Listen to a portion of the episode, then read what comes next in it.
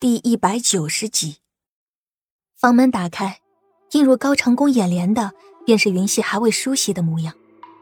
如墨一般乌黑柔顺的长发随意散在身后，几缕碎发散在额间，白皙的脸蛋上，那水灵的眼眸中，似是有着刚睡醒的懵懂。身上依旧穿着睡衣，略薄的衣料下，那曼妙的身形若隐若现。高长恭有些不自然的将目光从云溪身上移开，说道：“我去给你打水，洗漱完毕之后，咱们就吃早餐。”知道了。云溪点头应道，在看见高长恭微微侧着的脸庞上，神情似是有些怪异，他不免好奇的问道：“长恭，你怎么了？脖子扭到了吗？”“没，你先换衣服吧。”高长恭说完，便转身离开了。见高长恭急匆匆的走了，云溪有些疑惑的挠了挠头。他大清早的，这是怎么了？带着这丝疑惑，云溪走至衣架旁，将衣服取下。无意间瞥向梳妆台上的铜镜之时，看到镜中的自己衣着单薄，姣好的身材也若隐若现。他好似突然明白了，低头看了看自己的睡衣，他不禁一笑。高长恭。这该不会是害羞了吧？高长恭快步走至屋外，吹了一会儿风之后，才去为云溪打水。此时的云溪坐在窗台边，对着铜镜正在梳头。窗户敞开着，高长恭站在西边，便能看到他，端坐窗前，手抚长发，倒有几分大家闺秀的气质。他的嘴角不由得上扬。或许这个小丫头自己都不知道，她方才的那个模样有多么的吸引人。这里的水自祁连山高处流下，水质极佳。女子若长时间的用此溪水洗脸护肤，会有不小的美容效果。当高长恭将水打好，端着云溪屋子里的时候，云溪也已经梳完了头。长长的墨丝被云溪用一根浅蓝色的发带简单的绑在脑后。露出了他那光洁亮丽的额头。高长恭的目光落在云溪的身上，这样简单的发型，还是他第一次见到云溪的时候他留着的发型。半晌之后，他说道：“这般的梳妆倒是简单干练，只不过未免显得有些太简单了些。”对此，云溪有些不好意思的笑了笑：“你们这里的发髻。”我不会。来到古代，她差不多就过起了官家小姐的生活，吃喝都有人伺候。至于这挽发嘛，小环的一双巧手能给她梳出好几种不同的发髻，根本不用她动手。即便是在北周，她也没有动手梳过头发。古代的发髻本就复杂，她又几乎没练过，怎么可能会梳呢？高长恭走着云溪的身边。将他按坐在椅子上，伸手解下他的发带，说道：“我会。”云溪乖乖的坐在梳妆台前，看着镜中的高长恭拿着梳篦，轻柔的为他梳发。将散下的长发梳好之后，高长恭走至云溪的身侧，微微俯下身，开始替云溪编织发髻。高长恭靠得云溪很近，云溪只需稍稍侧头，便能看见他的脸庞。俊美无双的脸上，那双深邃的眼眸中满是认真。有时候，二人的目光聚焦在一起，高长恭便会暂时停下手中的动作，看着云溪，微微一笑。而云溪则会俏皮的笑一笑，然后将目光放在铜镜上，看着镜中的那个帅气温柔的男子，细心的为他挽发。屋子内很安静，一股恬静之感。自二人的身上飘散而出。时间渐渐流逝，半炷香的时辰过后，云溪的长发便已经被打理好了。这是一个简单的垂云髻，长发分为两部分，上半部的发丝挽于脑后，用一根淡粉色的蝴蝶玉簪做点缀，而下半部分的长发则顺滑自然的垂于后背。云溪看着镜子中的自己，确实淑女了不少。果然，女子还是需要发饰来装扮一下的。没想到高长恭的手居然这么巧，他有些惊喜的说道：“好漂亮呀！”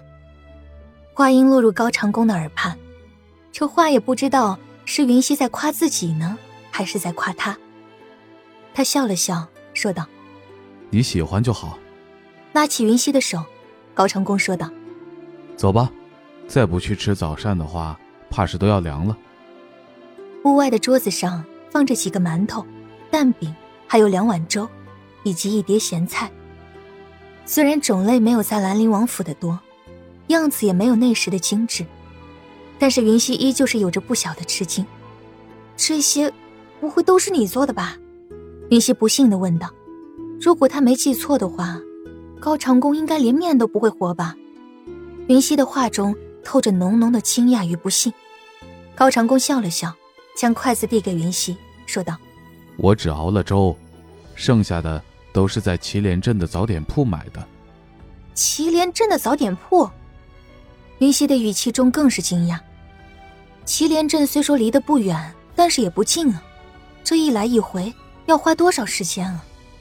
高长恭拿了一个包子递给云溪，说道：“尝尝看，我特意给你买的肉馅包子。”云溪接过包子，心间暖暖的。他倒是一直记着他爱吃肉。今天去祁连镇的时候，我们买些面粉，然后明天早上咱们吃面吧。云溪说道：“嗯，好。”高长恭应了一声，他的嘴角有着一抹笑意。到底云溪是心疼他呀。吃完早膳，二人漫步在山间。对于这山外秋景萧瑟、山内春意盎然的景色，云溪很是好奇。明明只是隔着这一片枫树林，怎么景致就会差的这么多呢？长工。明明已经是秋季了，为什么枫树林内会像春天一般啊？云溪百思不得其解，只能向高长恭讨教。那是因为在竹屋的后面有一处温泉。高长恭说着，便拉起云溪的手，朝着竹屋后面走去。竹屋紧靠着山腰，在竹屋后面是一片树林，这里的树木枝头依旧有着不少的翠绿枝叶。地面上也生长着不少的灌木，这里的灌木也比山外头的要葱茏高大一些。高长恭拉着云溪，穿过其中一片较为高的灌木丛，每走几步，便能感觉到一股淡淡的氤氲之气。这股氤氲之气的来源，正是他们眼前的这个并不大的山洞。越是靠近着山洞，那股氤氲之气的感觉便越是强烈。直到二人进入这山洞。山洞内的景象让云溪满是惊讶。洞中有大大小小的好几个天然温泉，散发出来的雾气飘散在温泉的上方。山洞的四周皆是生长着一些喜热的植物，而在洞口的顶部，竟然形成了许多钟乳，好似一些倒立的竹笋，悬挂在上面一般。这是我来此地的时候无意间发现的，觉得此处有温泉。地质必然偏暖，环境也会好一些，所以才会将我们的家建筑在这里。”高长恭说道。闻言，云溪不由啧舌。高长恭的话使他不由自主的想起了宇文邕曾经对他说的：“他府邸后面的那处天然温泉，也是他无意间发现的。在现代的话，若是想在一处天然的温泉内泡个澡，少说也要十张毛爷爷吧。”怎么在古代，这天然的温泉就跟不要钱似的，一不小心就能发现呢？此处的温泉面积应该不小，这山洞里的不过是从地底下溢出来的一部分。高长恭说道：“难怪我在竹屋里都感觉不到冷，原来我们的脚下都是温泉啊！”云溪一边看着，一边感叹道。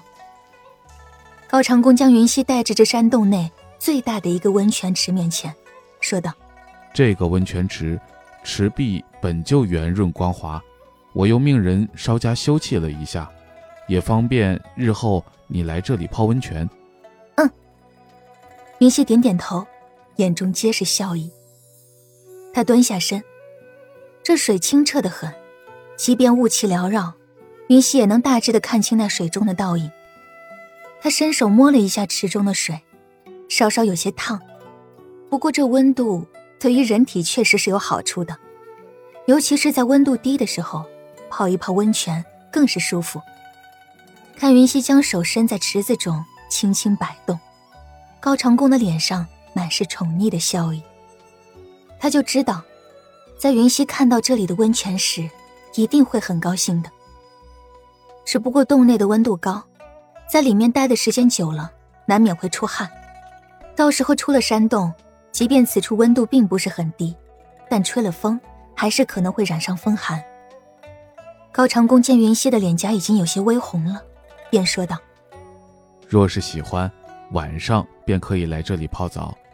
只是这里温度高，我们最好不要在里面待太久。”听了高长恭的话，云溪摸了摸自己的额头，都已经有汗珠了。果然是不能穿这么多，长时间的待在这里呀。再看看高长恭，俊美的脸上也是有着一丝的红晕。这还是云溪第一次看到高长恭脸红呢。虽然是因为外界自然环境的缘故，但是这样的高长恭看起来也甚是可爱呢。云溪笑了笑，站起身，挽着高长恭的胳膊说道：“嗯，我们出去吧。”走出山洞，温度便顿时降下了不少。见云溪的额间有着汗水，高长恭从怀中拿出一块白色的锦帕，轻柔的为他擦去额间的汗水。一会儿到了竹屋之后，将身上的衣服换下来。好。云溪知道高长恭担心她的身体，所以乖巧的应声道。随后，他的目光落在高长恭手中的那块锦帕之上。他拿过这块锦帕。上下翻了翻，只觉得这块锦帕很是眼熟。再细细一想，他说道：“这不是我以前的那块手帕吗？”手帕上面印着的是几枝桃花，在桃花间还有一个墨点。这是他去苏州游玩的时候，在苏州的古镇上买的。当时他还对书法感兴趣，所以跟着当地的书法学家写了几个繁体字，而这个墨点。就是他在沾墨汁的时候不小心滴落在上面的，是当初我受伤时你敷在我伤口上的那块手帕。高长恭说道。听了高长恭的话，云溪才反应过来，难怪当初他在翻包的时候发现他的那块手帕不见了，原来是当初给高长恭用来包扎伤口了。你还留着？啊？云溪看着手中的锦帕，这块他从苏州买回来当做纪念品。自己都并未放在心上的锦帕，却被高长恭放在了心上。锦帕被洗得很干净，全然看不出血迹，只留下淡淡的香味，显然是被保存的极好。你送给我的第一份礼物，我自然是要留着的。高长恭笑着说道，然后他又将锦帕叠好，放入怀中。云溪微微抿了抿嘴唇，古代的女子。似乎都会送一些亲手绣的东西给自己中意的男子，当做定情信物，而他，似乎也还没有给过高长恭一个像样的礼物。见高长恭如此宝贝这方手帕，云溪下定决心，日后一定要向小环和苏蓉儿讨教一下刺绣的技巧，然后亲手给高长恭绣上一方锦帕。回到竹屋后，二人都将有些潮湿的衣服脱下，重新换上一套干净的衣服。因高长恭是男子，所以衣服没有那么复杂，早早的便换好了。当云溪换好衣服走出来的时候，高长恭正站在屋外的草地上。这里本就环境优美，再加上高长恭那白色挺拔的背影，远远看去宛如一幅美丽的画卷一般。长工，这个地方有没有名字呀？云溪走至高长恭身边，问道。高长恭摇了摇头，说道：“不如云溪替这里取一个名字。这里风景这么美，若是没有名字，实在是太可惜了。”云溪手托着下巴，思考了片刻，说道：“长云居，就叫它长云居怎么样？高长恭和郑云溪居住的地方。虽然名字没有什么美感，但是胜在有寓意。长云居，高长恭默念了一遍。他抬头看着这四周的美景，再看着眼前的这个美丽的女子，微微笑道：“好，就叫她长云居。”因为婚礼就在明日，还有一些东西未曾置办，所以二人决定在吃过午饭之后，便去一趟祁连镇，将剩下的东西都准备齐全。东西有些杂，但好在高长恭全部用笔写了下来。云溪看到纸上所写的东西，问道：“长工，我们要买这么些菜吗？我们两个人应该吃不了的。”对此，高长恭微微一笑，说道：“谁说只有我们两个人了？”云溪先是愣了一下，随后脸上便露出了惊喜。听众朋友，本集播讲完毕，感谢您的收听。